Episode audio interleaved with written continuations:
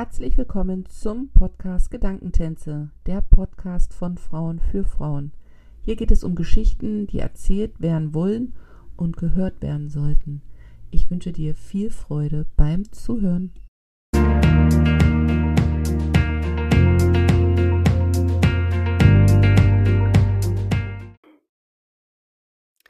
Hallo und herzlich willkommen zu einer neuen Podcast-Folge im Podcast Gedankentänze. Mein heutiger Gast ist die Isabel Garcia.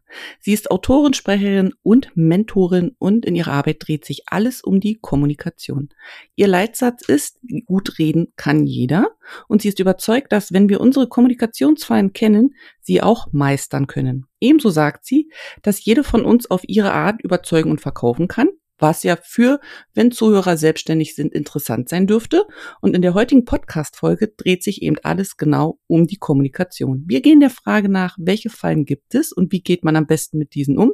Ebenso möchte ich gerne von ihr wissen, ob es eine typische Frau und typisch Mann Kommunikation gibt und was die eigene Haltung mit einer gelungenen Kommunikation zu tun hat. Herzlich willkommen, liebe Isabel. Hallo Jana. Ich freue mich sehr, dass wir uns gefunden haben. Ich mich und, auch. ja. Und ähm, wir beide kennen uns so ein bisschen, aber die Zuhörer vielleicht der ein oder andere noch nicht. Hättest du so drei bis fünf Adjektive, die so deine Persönlichkeit darstellen, damit die Zuhörer eine Verbindung zu dir aufbauen können? Mm, Spanisch. Mhm. Temperamentvoll. Gehört irgendwie zu Spanisch, ne? Machen wir trotzdem mhm. beides. Still. Laut.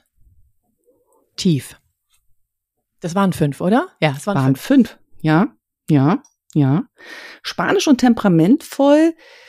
Ähm, du lebst in Spanien aktuell. Meine Frage ist, war das schon immer mit dir verbunden, dieses temperamentvolle und dann vielleicht doch jetzt der Ausdruck im Spanischen? Oder ist das etwas, was dir im Laufe des Lebens gewachsen ist? Oh, das ist eine gute Frage. Und das sage ich jetzt nicht irgendwie, weil das ist aber eine gute Frage, sondern das ist wirklich eine gute Frage, weil ich darauf so schnell, glaube ich, keine Antwort oder doch, doch. Mm, das war immer ein Teil von mir. Allerdings bin ich introvertiert, insofern war das ein Teil von mir, wenn ich mit meiner besten Freundin zusammen war oder wenn ich äh, mich aufgehoben gefühlt habe in so einem kleinen Kreis dann war das, dann war ich temperamentvoll.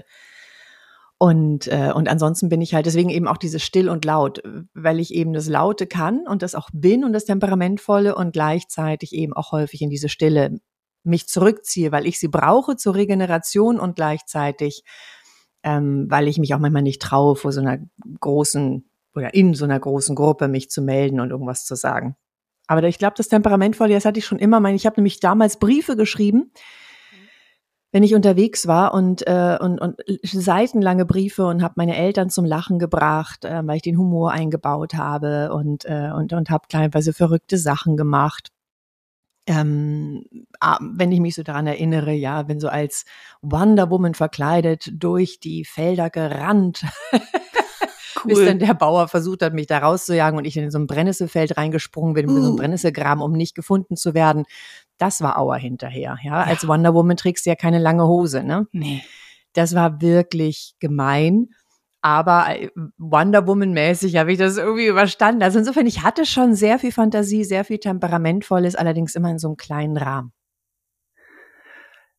Wenn ich mir jetzt vorstelle, die Isabel, sagen wir mal im Teenager-Alter, Teenager, also ich habe gerade selber einen Teenager zu Hause, das ist ja doch eine Phase, die ja, oh, puh, sehr anstrengend so ist, nicht nur für die Umwelt, sondern gerade für einen so selber, wenn man so versucht herauszufinden, wer bin ich, was bin ich, was, was kann ich, was kann ich nicht, so, ne? Höre ich auf mich, höre ich auf das, was das Umfeld sagt. Wie war das für dich damals mit genau diesen Gegensätzen umzugehen, zu wissen, man ist das eine und das andere ist man zwar auch, aber ist man wahrscheinlich mehr aus Schutz, weil man sich das andere nicht traut. Wie war das für dich? Ähm, bei mir kommen noch so ein paar Dinge dazu, weil ich ähm, eben schon als, als kleines Kind traumatisiert wurde und dadurch eben das auch immer noch mit reingespielt hat. Und einer oder zwei meiner Glaubenssätze waren, einer war, ich, ich habe keine Daseinsberechtigung, was mich noch mehr in die Stille treibt oder mich eben nur äh, mir die Möglichkeit gibt, mich zu öffnen, wenn ich, äh, wenn ich mich wohlfühle. was aber herausfordernd ist. Und der zweite Satz, ich muss mich anpassen, damit ich geliebt werden kann. Und insofern war ich eben sehr immer in der Anpassung, in dem, komm, ich mach das, was ihr wollt, ja, und dann habt ihr mich bitte, bitte, bitte hoffentlich lieb. Äh, insofern war ich gar nicht so kompliziert. Ich habe hab mir es gar nicht getraut und erlaubt und herausgenommen in der Pubertät, so heftig auszubrechen. Ich bin, wenn dann, schmucksprachig in die Stille gegangen. Aber, und hab mal still und heimlich mal so ein bisschen was geklaut bei meinem Vater aus dem Portemonnaie. Aber das sind, das sind Kleinigkeiten ähm, dass ich jetzt so, was ich jetzt, was, was normal wäre, wenn, wenn du diesen Hormonwechsel da in dir drin hast und da völlig dich hilflos fühlst, das habe ich so sehr nicht ausgelebt. Hast du das schon nachgeholt mit dem Ausleben? Das ist schon wieder eine gute Frage. ähm, habe ich das nachgeholt? Ich glaube schon. Ich bin immer mehr dabei, es gilt ja erst einmal auch dieses Trauma aufzuarbeiten. Das war mir eben bis vor kurzem, also bis vor einigen Jahren gar nicht so bewusst. Ich wusste ja, ja, ein paar Dinge passiert, aber kommt mir ja klar mit. Ne? Aber wie mhm. das wirklich das Verhalten verändert, wie es die Kommunikation verändert, das finde ich tatsächlich sehr, sehr spannend, weswegen ich da jetzt auch eine Fortbildung mache und eben auch das immer mehr in meine Trainings mit reinnehme, weil ich auch früher jemand war, der eben gesagt hat, ähm, es gibt kein Ich kann nicht, es gibt nur ein Ich will nicht. Ja, so mhm. nach dem Motto, ne, also hier, natürlich kannst du alles, kannst alles machen, kannst alles ändern, kannst alles tun, wenn du nur willst. Also willst du nicht, wenn du das nicht machst. Und es gibt bei traumatisierten Menschen sehr wohl ein Ich kann nicht. Und das fand ich faszinierend, weil ich früher auf mich häufig sehr sauer war, wenn ich ähm, ja nicht gut reagiert habe, nicht gut und wertschätzend vielleicht mit anderen Menschen geredet habe, wenn ich praktisch mich kindisch benommen habe ähm, und gedacht habe, Mensch, dir als Kommunikationsexpertin darf sowas doch nicht passieren. Du musst das doch wissen. Und dann zu verstehen, nee, ich kann gar nicht anders das fand ich sehr befreiend und erleichternd, hat so sehr stark den Druck auch weggenommen. Also für mich gilt es im Moment erst noch wirklich emotional, vom Kopf habe ich schon ganz viel verstanden, aber emotional wirklich da reinzukommen und zu sehen, was für eine großartige Frau ich bin. Das, allein schon, wenn ich es ausspreche, denke ich gleich, das sollte man so aber nicht sagen. Doch, auf jeden Fall. Ja. Und äh, naja, und äh, auf alle Fälle, also was ich leiste, was ich kann, ähm, wie ich anderen helfen kann, das wirklich erstmal spüren, wirklich in der Tiefe bei mir ankommen, in der Tiefe entspannt werden und ich glaube, dann werde ich sowieso ganz viel ausleben. Ich habe so immer schon Sachen, ausgelebt und es kam immer mal wieder von draußen, gerade auch noch als ich in Deutschland gelebt habe, oh, du bist aber verrückt, oh, das macht man aber nicht. Und ich dachte immer so, nee, das ist normal, lass uns doch verrückt sein. Für mich ist es normal. Es muss nicht jeder so sein, ne? aber lass uns verrückt sein. Und das, ich, ich merke halt, wenn ich manchmal auch nur das Kopfkissen auf die andere Seite des Bettes mache und dann denke, so, heute schlafe ich mal so, dass ich mich total verrückt fühle. Oder heute schlafe ich mal auf dem Balkon. Boah, bist du verrückt, Isabel? Ja, ja bin ich. Ja. Oder eben gut das Auswandern und viele größere verrückte Sachen. Ich mache schon einiges. Ähm, aber es hat eben auch immer noch so ein bisschen was von Trotzreaktion und nicht wirklich vom inneren tief spüren. Das ist jetzt alles erlaubt, weil ich es mir erlaube und ich mit 53 Jahren niemand mehr um Erlaubnis bitten muss. Hm, ich finde es total spannend, weil nochmal so deutlich wird durch deine Erzählung, was Worte ja mit uns machen, selbst wenn die zu Kindheitstagen, also ne, 30 Jahre weg ist oder so oder 40 Jahre oder noch länger, dass das ja immer noch nachhalt, dass das ja immer noch im System ist, dass das ja immer noch so ist, als würde man es frisch hören. Und das ist ja das ist ja so dieses Kuriose auf der einen Seite und auf der anderen Seite so dieses Anstrengende, sich eben davon auch zu befreien und diese alten Worte ja dann auch gehen zu lassen einfach und zu sagen, es ist nicht mehr wirksam, das zählt nicht mehr und dafür eben neue Worte zu finden und dass das eben auch ein Prozess ist und dass das eben nicht dieses, das macht, das beschließe ich jetzt und dann ist es sofort anders, wo ich glaube, dass viele das so sich vorstellen, sondern dass das ja wirklich ein Prozess ist über je nach unterschiedlich Tage, Wochen, Monate oder vielleicht sogar Jahre, um da eine Verhaltensänderung dann für sich gewünscht hervorzurufen. Ja, genau. Also es ist einfach so, dass wir ganz häufig gar nicht wissen, ob wir traumatisiert sind oder nicht. Ähm, ob da irgendwas Schlimmes passiert ist. Ähm, also ich kann offen drüber reden, natürlich nicht im Detail, aber bei mir war es halt auch ein sexueller Missbrauch und, und ganz viel Lieblosigkeit und Narzissmus und so weiter. Ähm, solche Sachen, die mich eben sehr geprägt haben. Auch natürlich Worte, aber es war mehr so das, was passiert ist oder eben auch nicht passiert ist bei der Lieblosigkeit. Ähm, und diese Erfahrungen, wenn die zu schlimm sind, dann werden die eben im limbischen System eingekapselt. Und wenn irgendwas passiert, was äh, mein System praktisch daran erinnert und denkt, oh, oh, oh, oh, oh, oh, das könnte ähnlich sein, dann wird praktisch dieses Trauma, dieses eingekapselte Trauma wird getriggert. Also in meinem Gefühlssystem ist das eingespeichert. Ich weiß nicht, was es ist. Ich kann es vielleicht noch nicht so wirklich nachvollziehen. Ich habe keine Details. Aber wenn es getriggert wird, geht sofort in, in ähm, in, in diese, in diese ähm, Urinstinkt, dieses, dieses Kämpfen, Verharren, wie auch immer. Aber noch mehr eben in das, ich werde in dem Moment in das Verhalten zurückgeschubst, ähm, in dem Alter, als es mir passiert ist. Und das war sehr, sehr, sehr, sehr jung. Und, ähm, und insofern ist es dann auch kein Wunder, dass ich mich kindisch benehme, weil ich in dem Moment ein Kind bin. Und ich greife dann praktisch zu den Überlebensstrategien, die mir damals scheinbar geholfen haben, also die mir geholfen haben zu überleben. Die brauche ich jetzt mit 53 nicht mehr, aber das darfst du eben erstmal verstehen. Und nach dem ja. Verstehen geht, das darfst du fühlen. Ja. Und wenn es eben eingekapselt ist im limbischen System, ist es halt auch herausfordernd, darüber zu reden, es anderen begreiflich zu machen. Aber warum auch immer irgendwann, Ding, da wurde es getriggert und zack, bin ich, äh, merke ich wirklich, wie ich so abrutsche und denke, ich will Schokolade haben äh, oder ich will, keine Ahnung, ich will den Arm oder ich will irgendwas. Und, äh, und, und oder mich zurückziehen in die Stille, ich will weg von allen. Ähm, und ich spüre das dann, ich spüre die, die, die Auswirkungen, aber ich kann noch nicht jedes Mal im Vorwege absehen, ah, ich glaube, das könnte dazu führen. Ja, und, äh, und das, jetzt gilt es eben erst einmal, das aufzuarbeiten. Ähm, weil wenn du es nicht aufarbeitest, dann ist es halt herausfordernd, weil es immer wieder passieren wird. Und so Traumata, da finde ich, haben wir auch eine Verantwortung. Jetzt habe ich keine Kinder, aber sowas wird eben auch weiter vererbt. Und es wird ja auch in einem, in einer Gesellschaft weitergelebt. Dieses, nee, nee, guck mir nicht hin, nee, Decke drüber, guck mal, ups, weg, ha, guck mal, gar nicht mehr da. Äh, und, und dann, und dann ist das so normal. Und, äh, und alle, die, die damit vielleicht nicht klarkommen, die sind dann unnormal. Also gilt es auch für die Gesellschaft, für ein Land, für die Welt, für einen selbst, für die Familie, ähm, dass es gut und hilfreich ist, es aufzuarbeiten. Hm. Kann, ich habe jetzt nur nickend hier gesessen, kann ich dir nur zustimmen und finde das bewundernswert, dass du deine eigene Arbeit da so, ja, so machst einfach, weil es genug Menschen gibt, die dem eben aus dem Weg gehen, so, ne, weil sie eben auch Angst haben, da jetzt die Decke mal wegzuziehen und auch mal hinzugucken, was, was ist es eigentlich, was wirklich dahinter steckt. Ähm, Jetzt ist ja dein Kernthema die Kommunikation, lange Zeit gewesen und immer noch Bestandteil deiner Arbeit. Glaubst du, dass, nee, anders gefragt, wie hat dich das Thema gefunden, beziehungsweise warum ist es dein Kernthema geworden?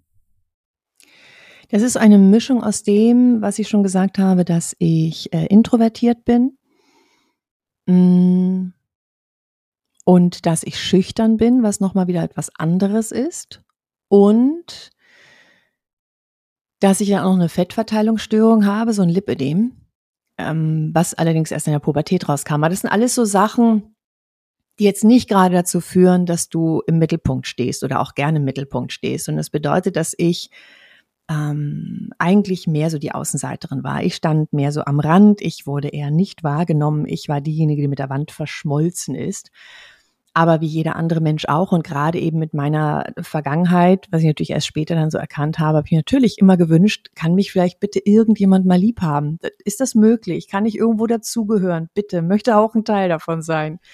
Mittlerweile weiß ich halt, nö, von den meisten will ich gar kein Teil sein, aber das habe ich damals noch nicht gewusst und ich wollte es unbedingt. Und dann habe ich halt gedacht, okay, wie mache ich denn das? Wie machen das denn die anderen? Wie schaffen die das mit dem Reden? Und das, deswegen sage ich gern scherzhaft, wenn ich auf der Bühne bin und Vorträge dazu halte, dass ich mich schon mit 14 angefangen habe, für Kommunikation zu interessieren. Denn das war eben die Pubertätszeit und da wollte ich eben auch gern Jungen kennenlernen. Und ich wollte mich auch trauen, jemanden anzusprechen. Ich wollte auch, dass mit mir mal getanzt wird oder, oder, oder. Ähm, und deswegen habe ich mich damit sehr auseinandergesetzt. Also wie klappt Reden? Wie, wie, wie kann ich das machen? Mit der Freundin konnte ich das super. und ich konnte es nicht mehr, wenn wir in der Gruppe waren. Und wenn wir in der Gruppe waren, dann war ich zu laut drüber, ne, also aus Unsicherheit irgendwas versuchst, Lustiges zu sagen, dann ist es ist nicht lustig. dann denken alle so, ach ja, Gott, die Isabel, ja, ja. Hm, ja, nee, wir müssen dir nicht zuhören, oder? Du kannst auch einfach am Rand daneben stehen, oder? Ja, schön.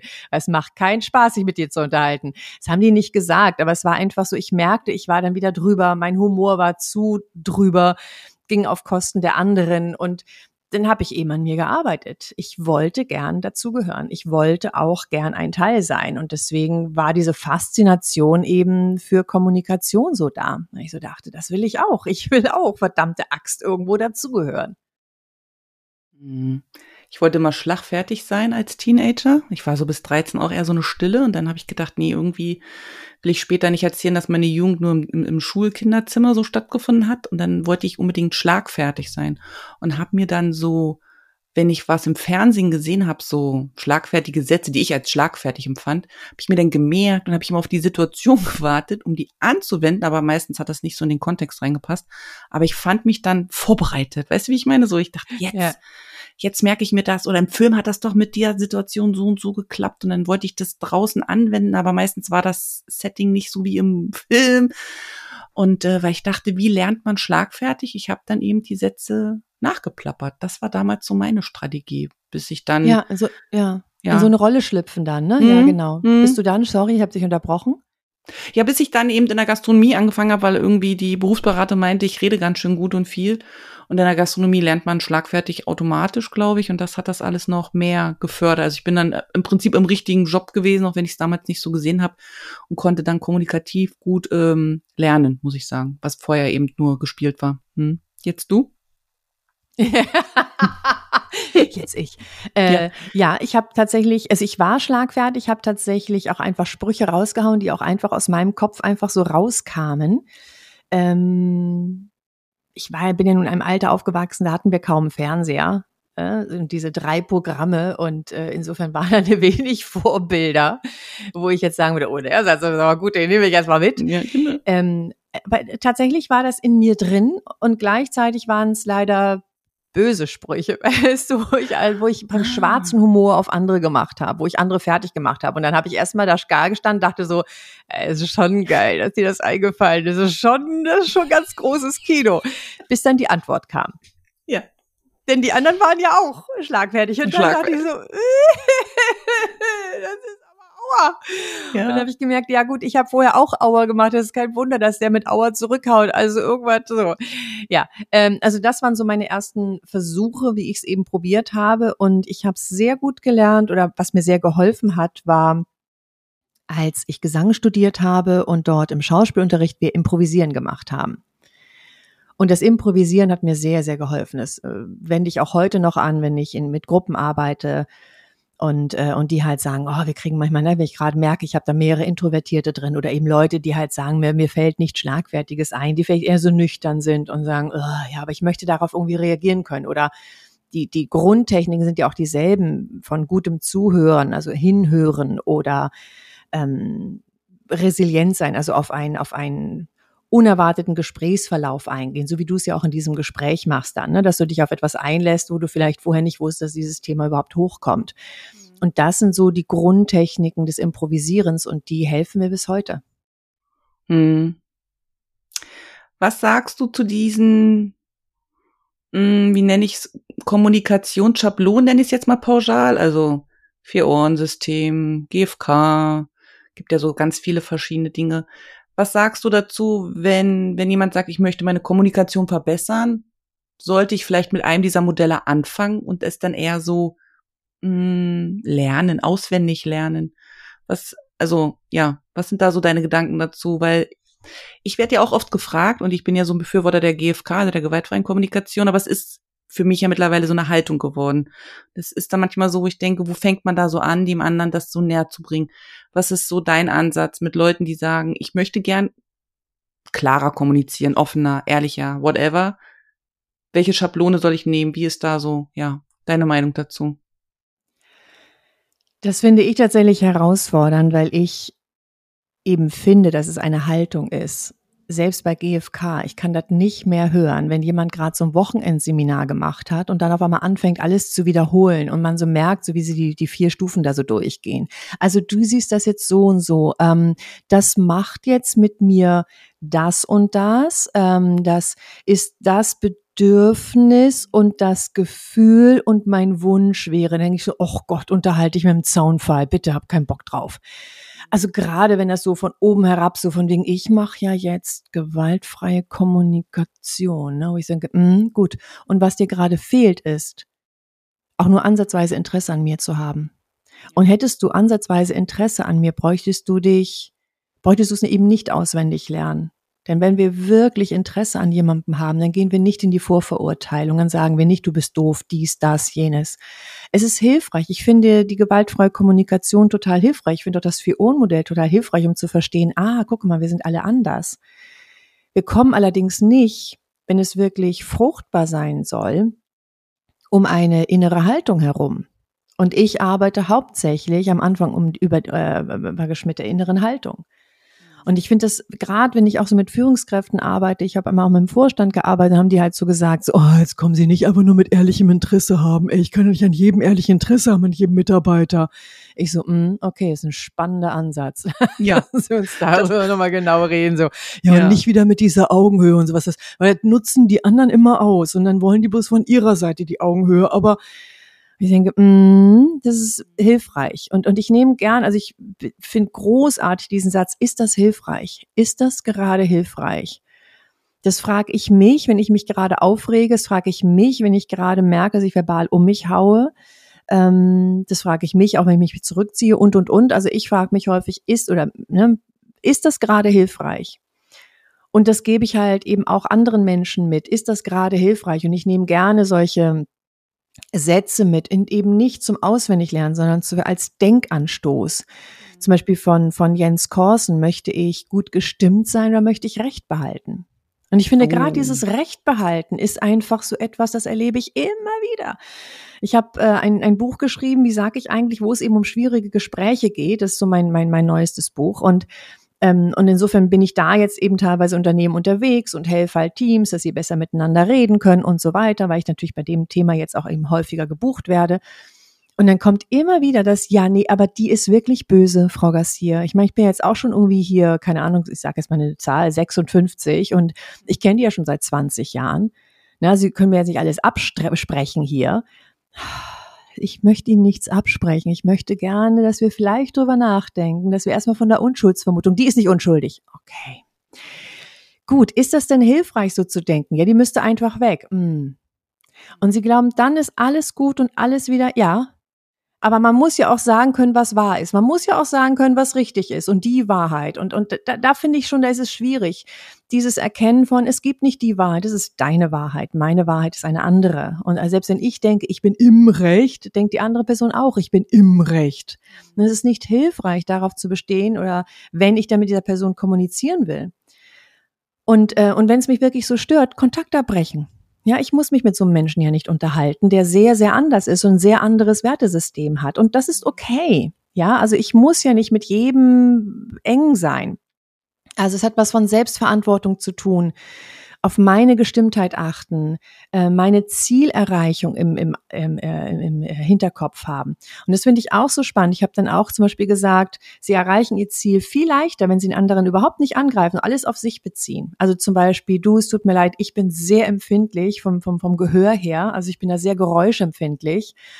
Und äh, ne, wenn du halt ein bisschen lauter sprichst, du bist nicht laut, es bin ich, ja, es ist meine Geräuschempfindlichkeit. Nur dann kann ich nicht mehr arbeiten. Was machen wir jetzt damit? Jetzt fühlt sich die andere Person nicht angegriffen, ich habe sie nicht angegriffen. Ja, und das ist eine Pattsituation, dann kann ich sagen, so, was machen wir jetzt? Und dann wecke ich eher so einen Helferinstinkt bei dem anderen. Und dann kommt so häufig, nee, aber die redet ja zu laut. Die redet ja zu laut. Die ist ja völlig, die ist ja, das ist ja scheißegal, was andere denken und was die fühlen. Ja, also insofern, lange Rede, kurzer Sinn, es geht mir hauptsächlich um die innere Haltung. Ich finde die Schablonen hilfreich, nur ich habe in Deutschland das Gefühl, ich sage jetzt mal pauschal Deutschland, dass sehr viel auf den Regeln rumgeritten wird und ähm, dass die Regeln an sich die Kommunikation nicht verbessern, sondern Neugierde, ehrliches Interesse, Selbstverantwortung, auf die gute Gestimmtheit achten, bei mir, bei meinem Gegenüber. Das sind Sachen, Selbstbewusstsein, mich selbstbewusst wahrnehmen, mich kennen, wissen, oh Isabel, das ein Triggerpunkt, da solltest du jetzt aus dem Gespräch rausgehen, sonst knallt's hier gleich, also verbal. Ähm, diese Dinge sind wichtig und damit respektvoll und wertschätzend umgehen, sowohl bei meinem Gegenüber als auch bei mir und auch wertschätzend mit mir umgehen und sagen, okay, mit dem Menschen kann ich nicht so gut, also breche ich den Kontakt ab. Also auch das ist ja in Ordnung oder habe weniger Kontakt oder oder werde jetzt dieses Gespräch nicht vertiefen oder mach einfach Smalltalk bei dem Gespräch. Ja, manche regen sich auf und sagen, uh, ja, stimmt, uh, uh, uh. Und dann mache ich mich nicht lustig, sondern ich steige einfach emotional überhaupt nicht drauf ein. Der andere hat ein gutes Gefühl, ich habe keinen Stress, alles fein, das kann ich auf einer Party mal wunderbar machen. Ja, da muss ich ja nicht überall jedem meine Meinung aufdrücken. Es ist diese innere Haltung, und ich habe ähm, ein, ein, ein Buch, was ich vor, vor langer Zeit davor geschrieben habe, ist halt die Bessersprecher, weil ich gemerkt habe, dass so viele Menschen da draußen äh, sich eben an diese Regeln halten. Man darf nie die Arme verschränken, man darf nie nicht, man darf das nicht, man darf doch nicht die Arme verschränken. Wie böse ist das denn? Wo ich so denke, na ja, du kannst die Arme auch offen halten und innerlich denken, was für ein Arsch bist du? Und dann, dann helfen dir auch die, die, die, die Arme nicht, die eben nicht verschränkt sind. Da habe ich lieber jemanden, der die Arme verschränkt und denkt, oh, jetzt bin ich aber neugierig, was du für eine Meinung hast diese innere Haltung färbt sich wie so ein Instagram-Filter, wie so ein Fotofilter über die Körpersprache, die Stimme, alles rüber. Und daher ist mir die innere Haltung am wichtigsten. Also das ist das, wo ich am häufigsten reinhaue in diese Kerbe. Finde ich super. Also kann ich auch nur so, ja, ja, bestätigen aus eigener Erfahrung, wenn ich mit äh, Frauen arbeite, geht's bei mir sind es dann die Werte, wenn ich immer sage, Werte der Handlauf des Alltags, wenn du das hast, geht der Rest fast von alleine, weil man dann weiß, wo geht's hin. Jetzt mal eine philosophische Frage. Was glaubst du, warum ist es so schwierig geworden, miteinander zu kommunizieren? Warum gibt's diese Triggerpunkte in der Beziehung, in der Arbeit? Gibt ja genug Eltern-Kind-Beziehung. Ähm, was ist der Grund? Weil ich meine, am Ende merken wir das doch. Wir merken doch, jetzt wird's brenzlig. Jeder merkt es. Oh, jetzt kommt die Kollegin, ich weiß genau, die stellt die Kaffeetasse falsch ab und bei mir geht der Triggerpunkt an. Was glaubst du, woran liegt es, dass wir da nicht mehr bereit sind oder empathisch genug sind oder ach, keine Ahnung, welches Wort es jetzt ist, das eben anders wahrzunehmen? Oder glaubst du, weil du die Arbeit ja nun schon auch über so einen langen Zeitraum machst, dass sich das einfach aufgrund der Gesamtsituation weltpolitisch, jetzt ohne auf Details einzugehen, dass sich das damit verändert hat und man vielleicht vor 20 Jahren noch anders kommuniziert hat? Ich kann mir schon vorstellen, dass wir vor 20 Jahren anders kommuniziert haben. Ob jetzt so viel besser, weiß ich nicht, aber so ein bisschen besser könnte ich mir schon vor 20 Jahre ist zu wenig. Können wir 100 Jahre nehmen? Nehmen wir 100. Ähm, ich ich habe das Gefühl, ähm, dass dieses aktuelle Weltgeschehen, was auch immer alles auf der Welt gerade los ist, dass zeigt nur offensichtlich, was vorher schon im Argen war. Ich äh, glaube nicht, dass es dadurch gekommen ist.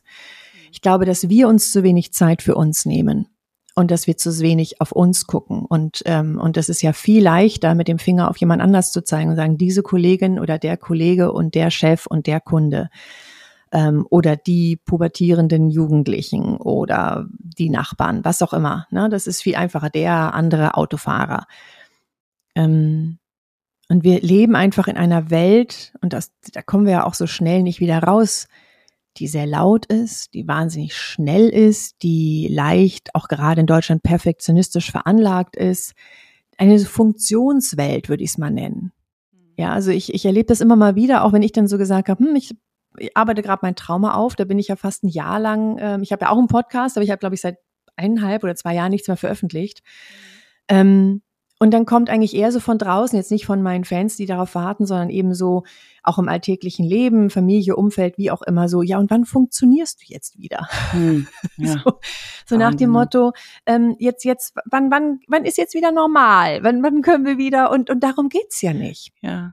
Denn ja. das Normal ist ja häufig eben, jetzt bin ich ja dann auch ein anderer Mensch, wenn ich das aufgearbeitet habe. Und ich habe vielleicht andere Interessen. Und es sind es sind Zeiten, die wichtig sind für mich, doch wer nimmt sich denn diese Zeit? Und wer hat, ja, wer nimmt sich die Zeit? Ich wollte gerade sagen, wer hat die Möglichkeit, aber ich glaube, die Möglichkeit hätten wir alle.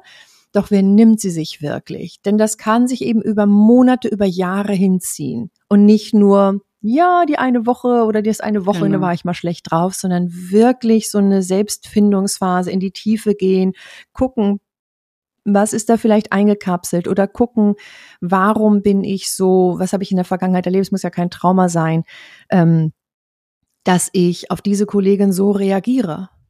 Und das ist eben, finde ich, das Einzige, was mich persönlich weiterbringt und ich würde auch sagen andere, wenn sie eben bei sich gucken, denn die anderen können wir eh nicht ändern, sondern gucken, wie kann ich eben entweder aus der Situation rausgehen ähm, oder resilienter werden, entspannter werden. Ich merke auch, wenn ich in mir ruhe, dann triggern mich ganz viele Punkte gar nicht. Ja, auch da hat, hat Jens Korsen, so ein, so ein Mentaltrainer, hat so eine schöne Sache. Wenn irgendwas ist, was so ganz überraschend ist, ähm, einatmen und dann äh, sich beim Einatmen denken, das gibt es auch. Also so, das gibt es auch. Atmen anhalten und dann sich denken beim Ausatmen, was mache ich damit?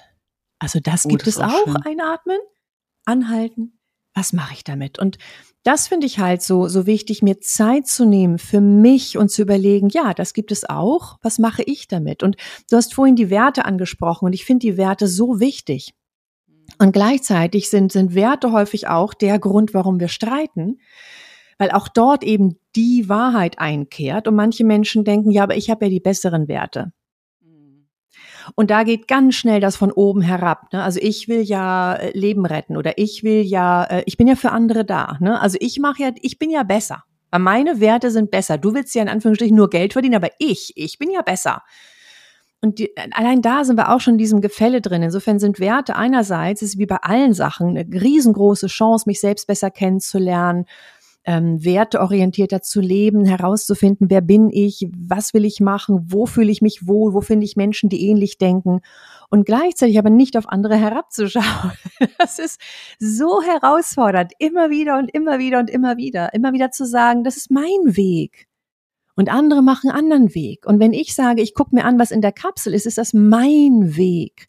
Und wenn andere sagen, im Leben werde ich auch nicht mehr in die Nähe dieser Kapsel gehen, dieses, dieser traumatischen Einkapselung da praktisch in meinem limbischen System, sondern ich werde einfach hier ein Smalltalk-Leben führen. Und das, damit geht's mir gut. Dann würde ich sagen, toll, wenn das deine Entscheidung ist, dann ist es genau der richtige Weg für dich. Und da gilt es nicht von oben herab, du musst aber, nein, niemand muss, sondern jeder darf es für sich selbst entscheiden und darf eben mit den Konsequenzen leben.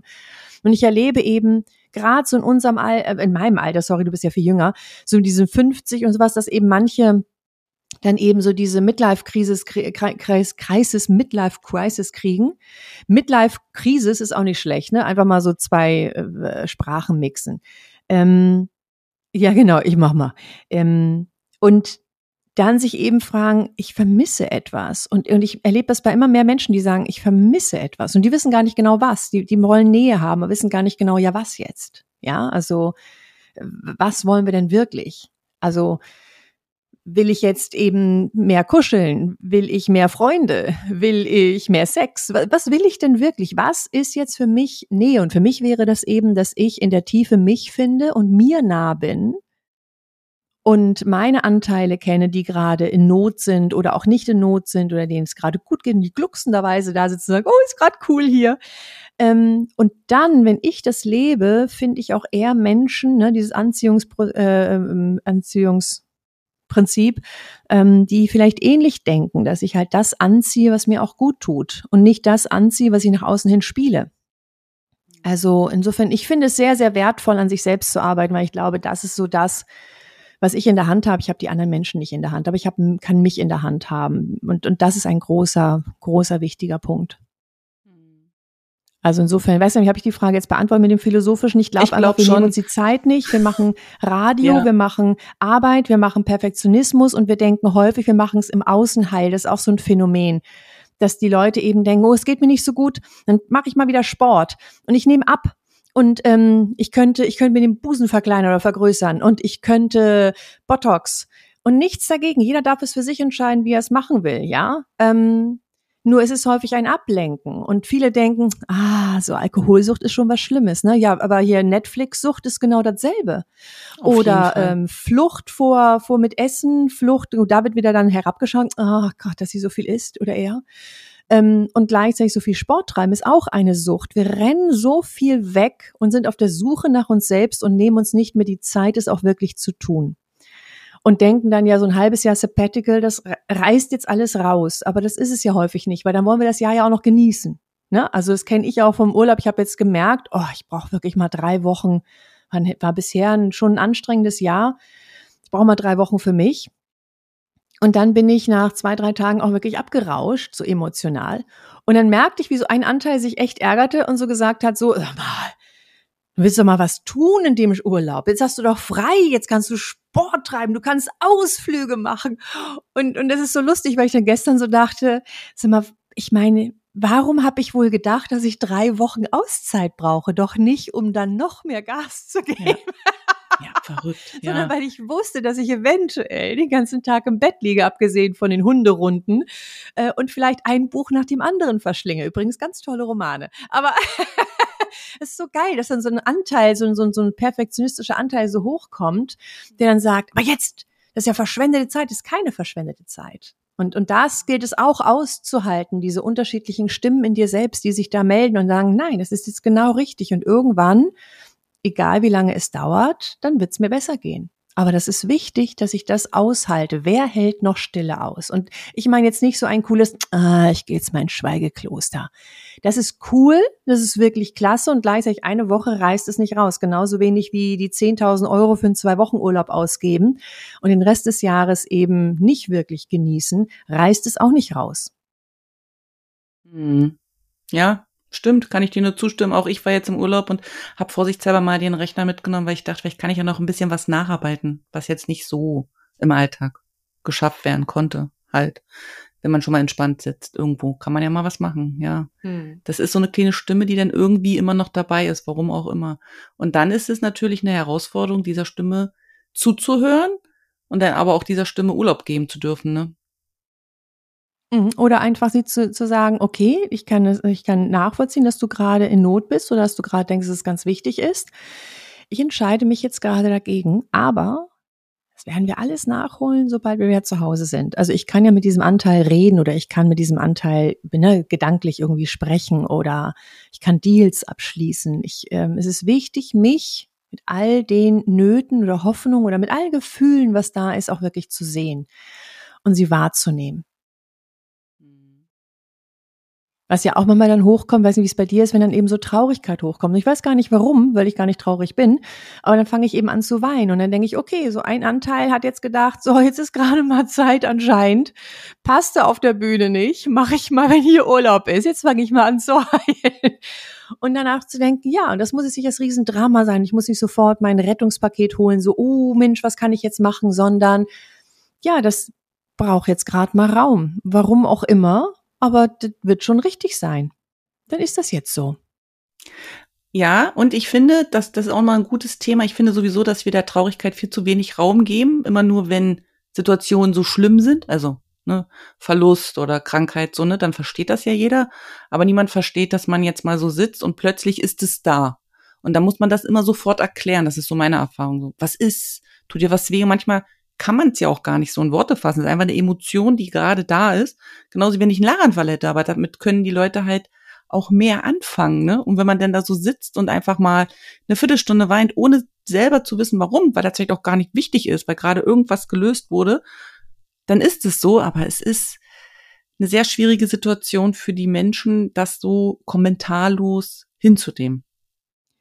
Ja, wenn du selber nicht in der Mitte bist und, und, und und dich, dann fühlst du dich in solchen Situationen sofort hilflos. Und ich merke, je mehr ich in meiner Mitte bin, desto mehr kann ich zum Beispiel auch sagen, komm, ne, wenn ich, wenn ich vielleicht einen Freund habe oder eine Freundin, die depressiv ist, also häufig depressive Schübe hat, dass ich einfach sage, du kannst zu mir kommen und dann kannst du dich die ganze Zeit im Zimmer verkriechen und ich stell dir das Essen davor und du machst es genauso, wie du es machen möchtest. Es ist okay, wenn, auch wenn du hier bist, auch wenn wir bloß diese eine Woche haben, wenn wir die ganze Zeit schweigen. Und es ist okay. Und ich weiß, mit dieser dieser Leichtigkeit ist es viel wahrscheinlicher, dass diese Person dann redet. Aber Andersartigkeit zu akzeptieren und es nicht als mit mir ist was falsch. Ne, und das kenne ich von mir ja auch und das kommt eben aus einer Unsicherheit heraus. Deswegen würden wir insgesamt für das Weltempfinden mehr tun, wenn wir an uns arbeiten, erkennen, was passiert gerade, weil dann könnten wir Andersartigkeit auch leichter aushalten. Ja. Dieses, dieses Gruppendruck und Gruppenzwang entsteht halt häufig aus Unsicherheit. Hm. Ja. Jetzt habe ich noch mal eine Frage zum Thema Männlein Weiblein. Das vielleicht sind da Zuhörer bei, die das interessiert. Gibt es da wirklich diesen klassischen Unterschied, warum es in Ehen manchmal oder in Partnerschaften, sagen wir jetzt mal so, zu Streitigkeiten kommt, weil Männer und Frauen doch unterschiedlich kommunizieren? Ja, gibt es. Es müsste aber nicht so sein. ähm, es gibt Mist. von Henning Beck, es gibt von Henning Beck wunderschönes Buch ähm, Hirnrissig. Und äh, da, da räumt er mit einigen Mythen auf. Und da gab es so viele Tests oder auch ähm, Dan Ariely oder ich weiß nicht genau, wie er ausgesprochen wird, Ariely geschrieben, ähm, der auch einige Tests gemacht hat, auch zum Thema Männer-Weiblein. Und ich habe auch mit einigen Psychologen ges gesprochen, als ich ja meine Bücher geschrieben habe, Männlein, Weiblein. Ne, ich rede mit einem Mann, ich rede mit einer Frau. Mm, es ist ich finde, Henning Beck hat es ganz gut auf den Punkt gebracht. Er sagt, die Unterschiede im Gehirn sind so klein, so, das ist eigentlich, es ist kaum sichtbar. Wie ein Psychologe zu mir sagte, wenn du da ein totes Gehirn siehst, weißt du nicht Männlein, Weiblein. Ja, die, die Unterschiede sind einfach so klein, so gering. Selbst die Art, wie wir es nutzen, ja, es gab ja ganz lange diesen Mythos so von wegen, die Männer nutzen nur die linke, die Frauen die rechte Gehirnhälfte, aber die Frauen gehen ab und an über die Brücke zwischen den Gehirnhälften, die Männer gar nicht so. Äh, und dadurch entstehen die Unterschiede. Nee, wir nutzen beide, beide Gehirnhälften. Und wir nutzen beide die Brücken und tatsächlich nutzen halt die Frauen die Brücke häufiger. So, aber auch das und jetzt komme ich zurück zu dem, was Henning Beck gesagt hat, ist häufig eben angelernt. Also die Unterschiede von unserem Gehirn her sind so minimal. Ich rede jetzt nicht von den Hormonen, nur vom Gehirn ne? so minimal. Und die führen halt zu einem etwas anderen Verhalten. Und dieses etwas andere Verhalten ähm, wirkt sich auf die soziale Struktur aus. Und die soziale Struktur wirkt sich sehr stark auf unser Verhalten aus. Und unser Verhalten wirkt sich wieder auf unser Gehirn aus. Bedeutet also, wir kreisen uns da rein. Ja, Männer zeigen weniger Gefühle, Männer äh, arbeiten und sorgen fürs Geld und sorgen dafür, dass alles gut ist, Gefühle und und und und äh, hier irgendwie über ein Bauchgefühl. Viele denken ja auch, sie hätten kein Bauchgefühl. Die Männer haben genauso ein Bauchgefühl wie Frauen auch, können auch genauso darüber reden, wenn sie es geübt haben. Aber von Frauen wird unbewusst noch eher erwartet, dass auch die, die Harmonie da sein soll, dass wir doch irgendwie die gute Stimmung wiederherstellen. Diese gute Gestimmtheit ist so unser Job, das Geld verdienen, immer noch so ein bisschen in den sozialen Strukturen immer noch so eher der Job praktisch des Herren und der Männer. Ähm, und da ist natürlich auch, wenn ich jetzt sage, oh, ich Mensch, ich fall gerade mal aus, weil ich glaube, ein Trauma gerade aufarbeite, mhm. ist dann ja auch für einen Familienvater, der viele, ne, ganz viele ernährt, ja auch nicht so einfach und leicht auszuhalten. Da auch so ein Rollendingswechsel. Ich arbeite mein Trauma auf, du gehst, fängst mal an zu arbeiten. Ähm, also das, das steckt so in der Struktur drin, in unserer Gesellschaft. Und da es in der Gesellschaft drin steckt, haben wir diese Unterschiede. Ähm, ich merke aber immer wieder, wenn ich zum Beispiel auch Frauen erlebe, die mehr in ihre Kraft kommen und dann eben sagen, ich verdiene mein Geld und so weiter, oder die halt wunderbar die Sachlichkeit hinkriegen. Ganz viele Tests, wo bewiesen wurde, dass Frauen in Mathematik genauso gut sind wie Männer. Sie haben es nur teilweise nicht so viel geübt. Räumliches Denken, dass die Männer besser abschneiden. Wenn du sie einmal testest, wenn du alle zusammen praktisch Männer wie Weiblein drei Wochen lang in so ein, in so ein äh, Übungscamp schickst, sind die Frauen hinterher genauso gut wie die Männer. Sie haben es bloß vorher nicht geübt. Würden die Männer also mehr Bauchgefühl üben, wären sie da auch besser drin. Also ne, es ist halt die Frage nach dem Wollen. Wollen sie das überhaupt? Will ich das überhaupt? Wer will wo wirklich hinkommen? Was ist mein Ziel? Und da sind wir wieder bei der Eigenverantwortung. Was möchte ich? Was möchte ich erreichen? Ähm, und so haben wir halt unterschiedliche Wünsche. Die Frauen haben mehr gelernt zu reden, weil es bei Frauen anscheinend als wichtiger wahrgenommen wird und dieses Mythos gibt, die Frauen würden so viel mehr reden als die Männer. Mittlerweile wird bewiesen, nein, sie reden gleich viel, ungefähr so, weiß nicht, so 17, 20.000 Wörter am Tag. Ähm, und das ist ein Schnitt, ja, und die Männer machen es halt eher beim Job und die Frauen mhm. mehr im Privaten.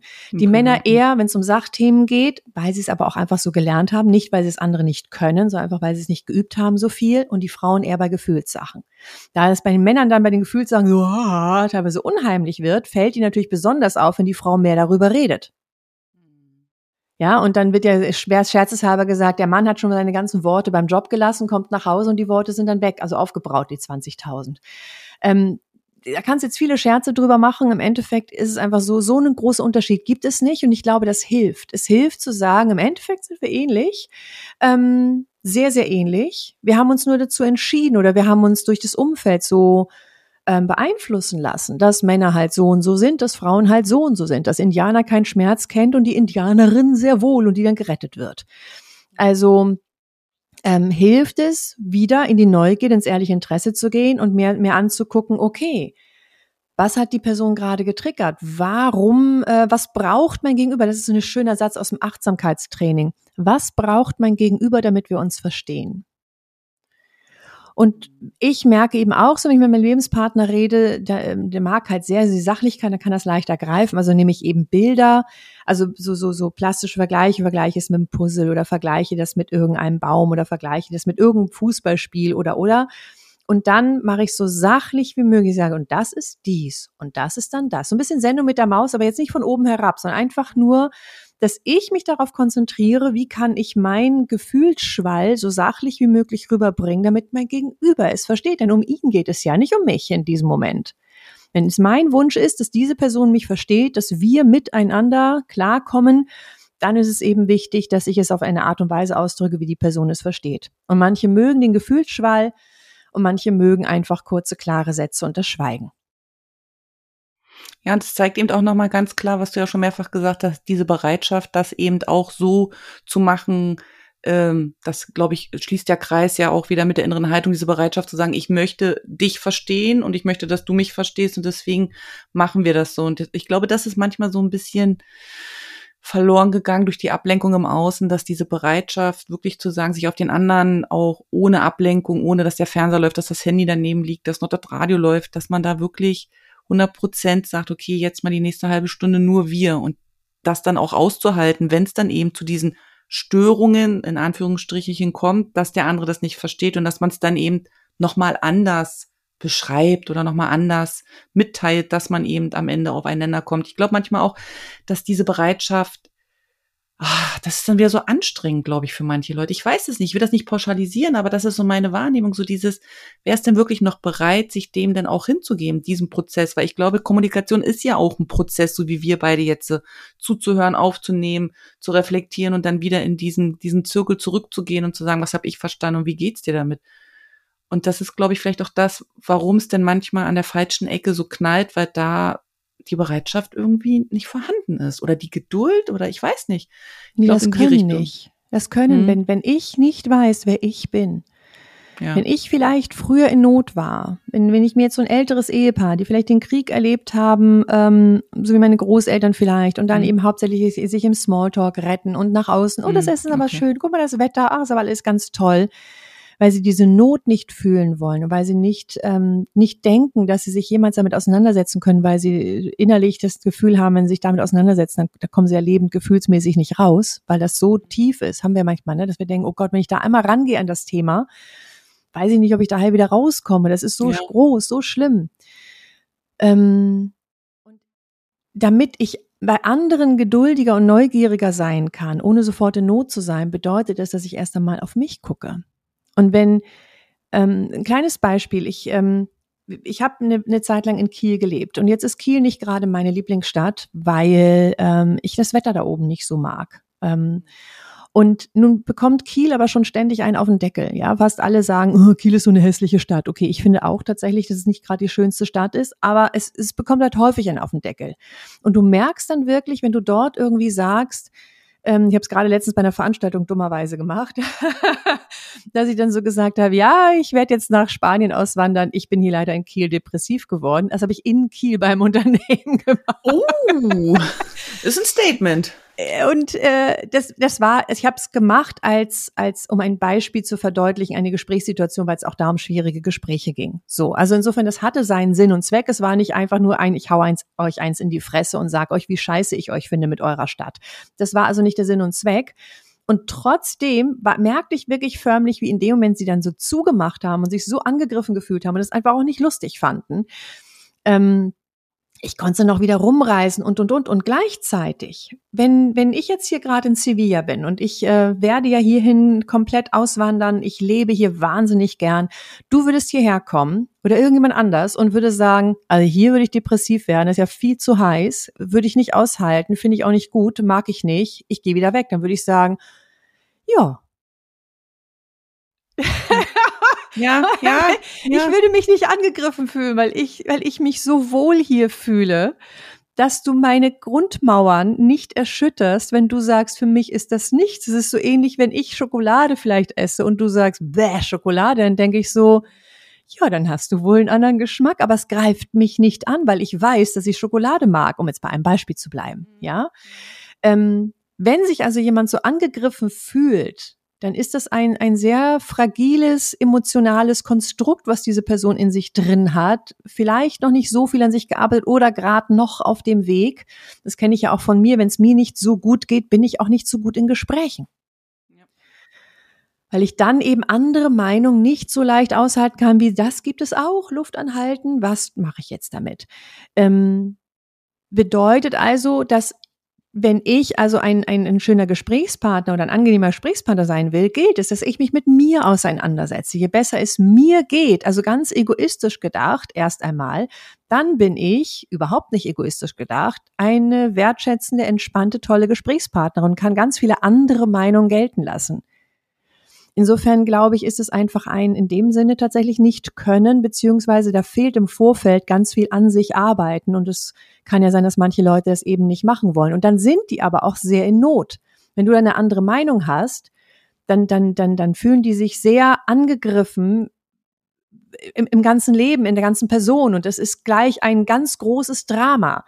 Und das ist nicht, weil die Drama verliebt sind, sondern weil sie in dem Moment wirklich in Not sind, weil sie es nicht begreifen können, weil das ihr Leben angreift, dass du eine andere Meinung hast. Ja. Also ich kann das jetzt komplett auch mit dem, ähm, was du gesagt hattest, ähm, in, mit der Stadt so nachvollziehen, weil ganz am Anfang, als wir nach China ausgewandert sind, ich da auch sehr beleidigt war, wirklich beleidigt, wenn Menschen gesagt haben, wie kann man nach China ziehen, wie kann man da leben, wie, wie geht das so?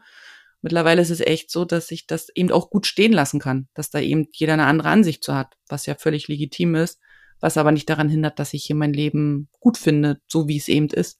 Aber es ist so, wie du gesagt hast, man muss sich mit sich selber auseinandersetzen, man muss für sich selber da, ja, eine Meinung finden, eine Haltung finden, für sich selber eben, ja, Mauern eben, nicht Mauern im Sinne von abmauern, sondern ein Fundament eben haben, um dann eben auch in solchen Gesprächen ähm, ja, nicht in, in so eine Streitfalle reinzufallen. Und das ist ja nur ein Beispiel wie bei vielen. Und das meistens hapert's ja nicht bei solchen großen Sachen. Ich stelle ja auch fest, dass es eben bei so Kleinigkeiten schon da so losgeht. Sei es mit der Wahl des Urlaubsziels oder warum jetzt einer Fleisch isst und der andere nicht, wo ich denke, mein Gott, Leute.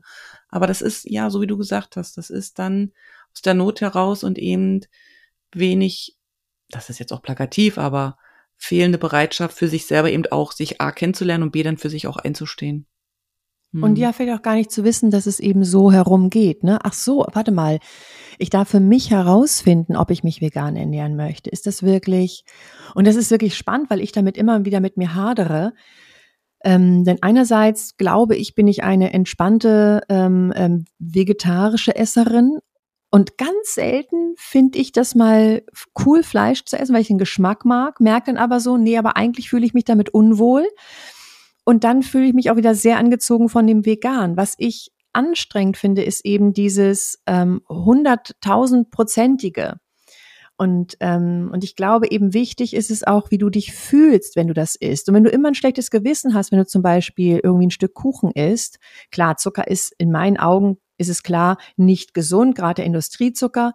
Ähm, okay, und gleichzeitig, wenn du es isst, dann genieße es, dann mach es. Und, und wenn jemand so eine ganz normale Mischkost mit Fleisch, mit allem Möglichen isst, aber eben sind die drei Mahlzeiten am Tag und so und daran Spaß und Genuss hat, dann ist das denke ich, sogar gesünder, als wenn jemand auf Krampf vegan ist und tatsächlich sehr schlecht gelaunt dabei ist. Wenn ihr natürlich gut gelaunt beim Vegan ist, dann ist das super. Ja, und ähm, also auch da ist eben ganz wie diese innere Haltung, mache ich es aus Spaß, mache ich es wirklich. Und wo ich eben hadere, ist, dass ich merke, ich fühle mich davon angezogen und gleichzeitig ist es hier in Spanien noch gar nicht so ein Thema, das mit dem ganzen Vegan. Und ich trinke halt gern meinen Milchkaffee. Und da schwanke ich so hin und her. Will ich jetzt 100% vegan sein, weil ich wirklich von mir aus, aus, aus meinem Inneren heraus fühle, dass das Richtige für mich ist? Oder aber, weil ich denke, dass es das Richtige ist und ich es irgendwann vom Außen übernommen habe so dass ich mich davon angezogen fühle und die meiste Zeit mich vegan ernähre. Das ist ein anderer Schnack, ja, das ist, äh, aber ähm, in diesen 100 Prozent hadere ich und da scheitere ich immer mal wieder, weil ich dann eben nicht weiß, kommt es aus mir heraus? Ist es jetzt wirklich mein Weg oder ist es auch okay, dass mein Weg ein Flexitarier ist, wie man so schön sagt? Ja dass ich eben die meiste Zeit in meinem Kühlschrank findest du hauptsächlich vegane, eventuell noch ein paar Milchprodukte, aber hauptsächlich vegane Sachen, hauptsächlich Obst und Gemüse wenn ich aber irgendwo hingehe und mein Onkel hat für mich gekocht und er freut sich total und da ist Fleisch drin und alles Mögliche, was ich normalerweise so nicht essen würde, ähm, dann freue ich mich über sein Grinsen.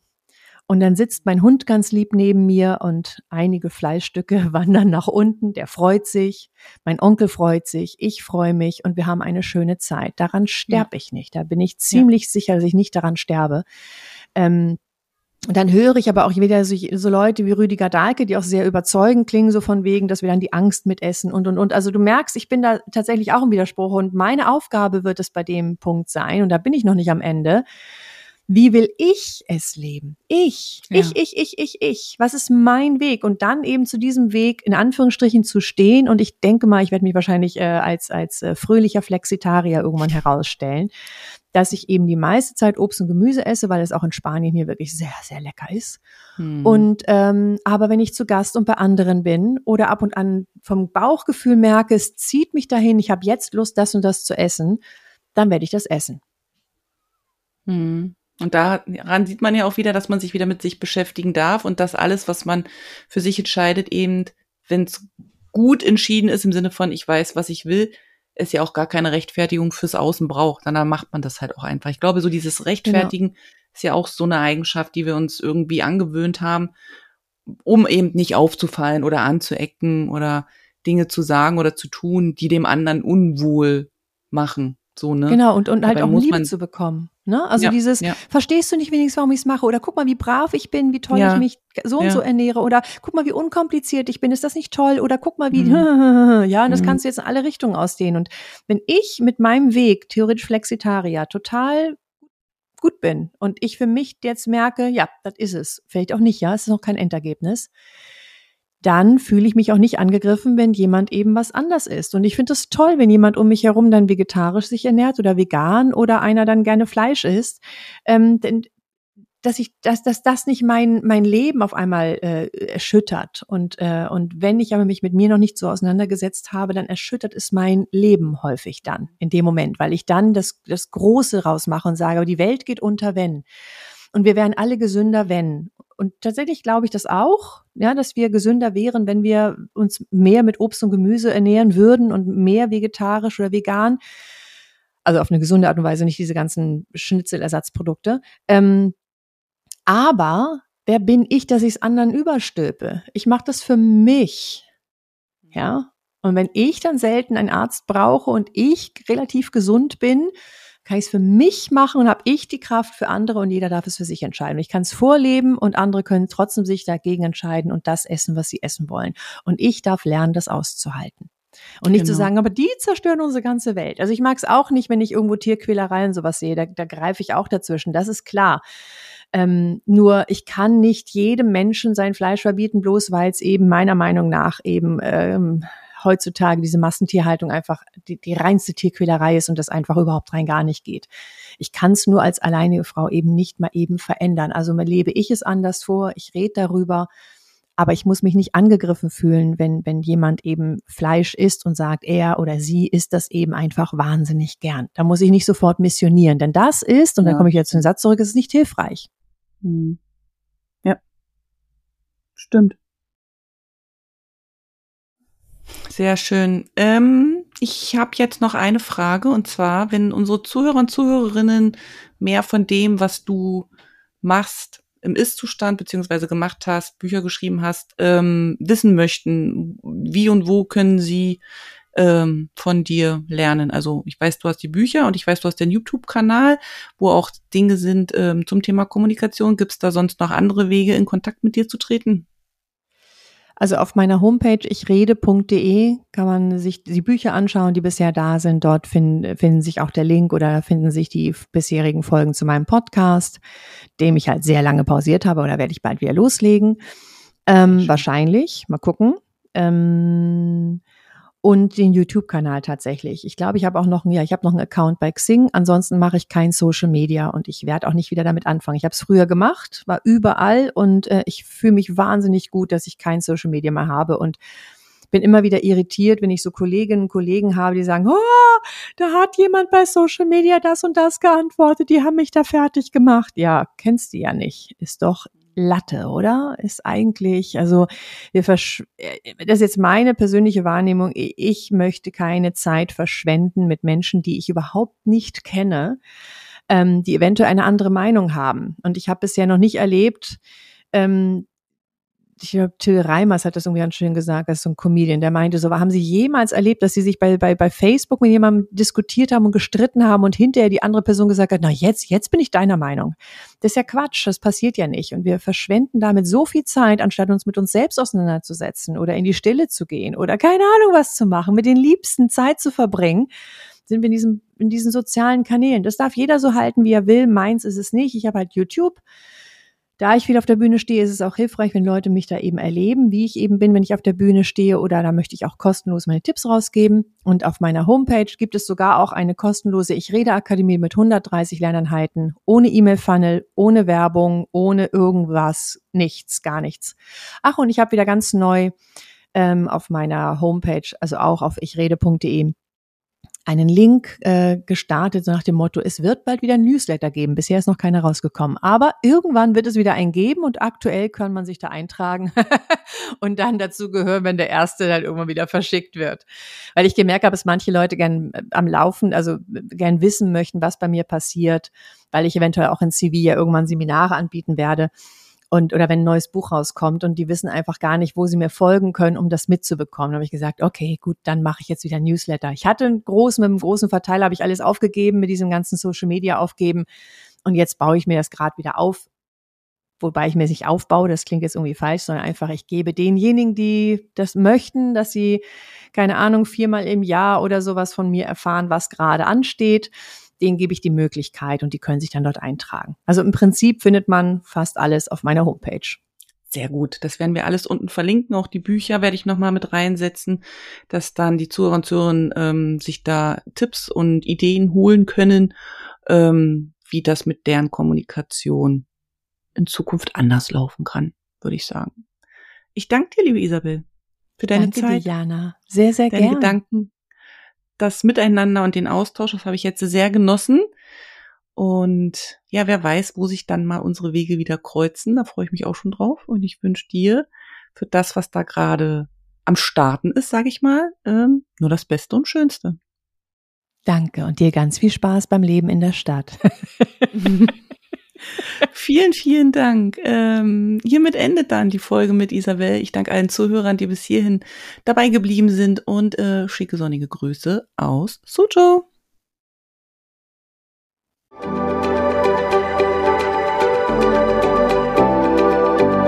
Vielen Dank, dass du heute mit dabei warst. Ich hoffe, du hattest eine gute Zeit hier und ich freue mich, wenn du den Podcast abonnierst, kommentierst und weiterempfiehlst.